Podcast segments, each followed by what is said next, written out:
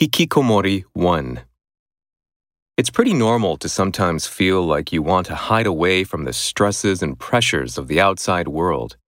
In fact, short lived periods of withdrawal can reduce acute stress responses and can help us overcome illness and exhaustion. Periods of solace and isolation can also help with important phases of development, such as exploring one's identity during adolescence. But some people don't reemerge from natural periods of isolation. Instead, they show extreme and persistent withdrawal lasting for decades, causing distress to themselves and those who care for and support them.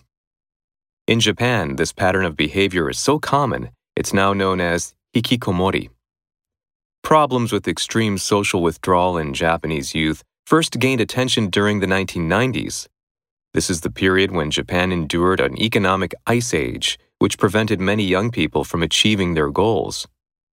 Many responded by hiding away to conceal the shame they felt. For some, they didn't reemerge. The term hikikomori, derived from the verb hiki, to withdraw, and komori, to be inside, was coined in 1998 by Japanese psychiatrist Professor Tamaki Saito. Saito chose the term to describe the many young people he saw who didn't fit the criteria for mental health diagnoses, but were nonetheless in a state of extreme, distressing withdrawal.